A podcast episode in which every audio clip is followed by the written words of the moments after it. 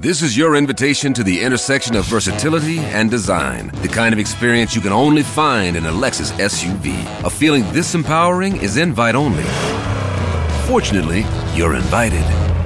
Experience the versatility of the complete line of Lexus SUVs and some of the best offers of the year on select models at the Invitation to Lexus sales event, now through April 1st. Experience amazing at your Lexus dealer. La drôle de chronique La drôle de chronique de rire et chanson. C'est ce matin la drôle de chronique avec Guillaume Fosco. Bonjour Guillaume. Bonjour à tous, on est le 1er février Oui. et c'est donc la fin officielle du Dry January. Voilà, ça, c'est le bien, 1er ça. février, c'est un peu la fête de l'Aïd pour les alcooliques hein, finalement. et on peut enfin faire le bilan, ils étaient 15 millions de Français à l'avoir euh, envisagé, 2 millions à l'avoir réellement commencé et donc hier 17 ont franchi la ligne d'arrivée sans boire une goutte d'alcool. Euh, mais c'est pas parce que vous n'y êtes pas arrivé qu'il ne faut pas vous féliciter. Voilà, vrai, petite vrai. pensée pour Aurélie ici la prod de l'émission hein, qu'on a tenu jusqu'au 4 janvier. Bien battu copine.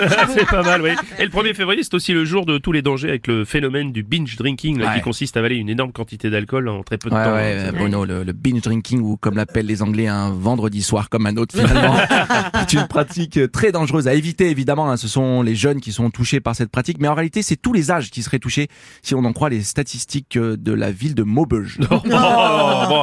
Sinon, hier se déroulait la grève générale contre la réforme des retraites. Alors, Guillaume, pour, contre Ah, écoute Bruno, moi déjà d'un point de vue personnel, j'ai fait hier ma simulation et, et si je reste à ce niveau de revenu, voilà, je pars à 64 ans Ouais. et je leur dois 100 balles par mois. Donc c'est compliqué, je suis mitigé. Non mais plus globalement, moi d'un côté on nous dit qu'on vit au-dessus de nos moyens et je veux bien le croire, on est le seul pays avec ce système. Mais d'un autre, on sait que quand il faut débloquer de l'argent, il y en a, le quoi qu'il en coûte. On est un peu comme des gamins, nos parents nous disent il y a plus de Nutella, c'est fini. mais nous on sait que dans le placard du fond, il y a un autre pot, on le voit. Ton père il tape dedans chaque soir, tu le sais. Ouais, Et hier, ils étaient 3 millions dans la rue selon les syndicats. Ouais, 3 millions selon les syndicats, 2000 selon la police. Et- et on peut, on peut se mettre d'accord pour compter parce que là, on dirait un combat de boxe, mais chacun a son arbitre et chaque arbitre a le droit de mettre des coups. C'est ingérable. Non, je dis pas que c'est simple, attention. hein, mais si on arrive à analyser de la poussière sur Mars, on devrait y arriver pour les manifestants. Non, ils marchent, les mecs, ils marchent. C'est pas comme s'ils sprintaient quand même. Là, je dis pas. Même si ça, ce serait drôle pour le coup. Tout le monde court en criant des slogans. Et non, à la retraite à 60.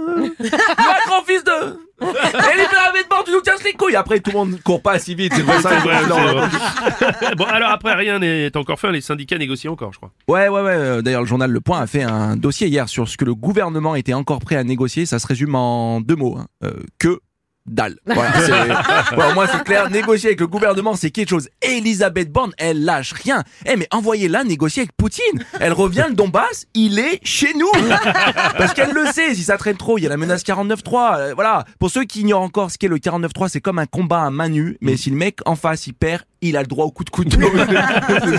Oh, sinon, il y a pas mal d'autres choses qui vont changer au 1er février, je crois. Ouais, deux, trois petits trucs. Ouais, l'électricité qui va augmenter de 15%, euh, le prix des péages de 5%, sauf pour les véhicules électriques, parce qu'apparemment ils n'utilisent pas la route, mais ils flottent au-dessus. et la durée du chômage réduite de 25%. Euh, je crois qu'on comprend enfin pourquoi en janvier le gouvernement avait instauré la gratuité des préservatifs, hein, quitte à se faire enfiler, autant le faire en toute sécurité. je pense, non, et d'ailleurs, autre bonne nouvelle, et ça je le tiens de ma pharmacienne qui me l'a confirmé hier, apparemment, exclu Rire et Chanson, la vaseline n'augmentera pas en 2023. Voilà. Très très bonne nouvelle pour continuer à, à profiter d'activités encore gratuites comme marcher, s'asseoir sur un banc ou voire même compter les manifestants. non en attendant la retraite, je vous souhaite en tout cas une très belle vie à tous les Ah, amis. merci, c'était la drôle de chronique de Guillaume Fosco.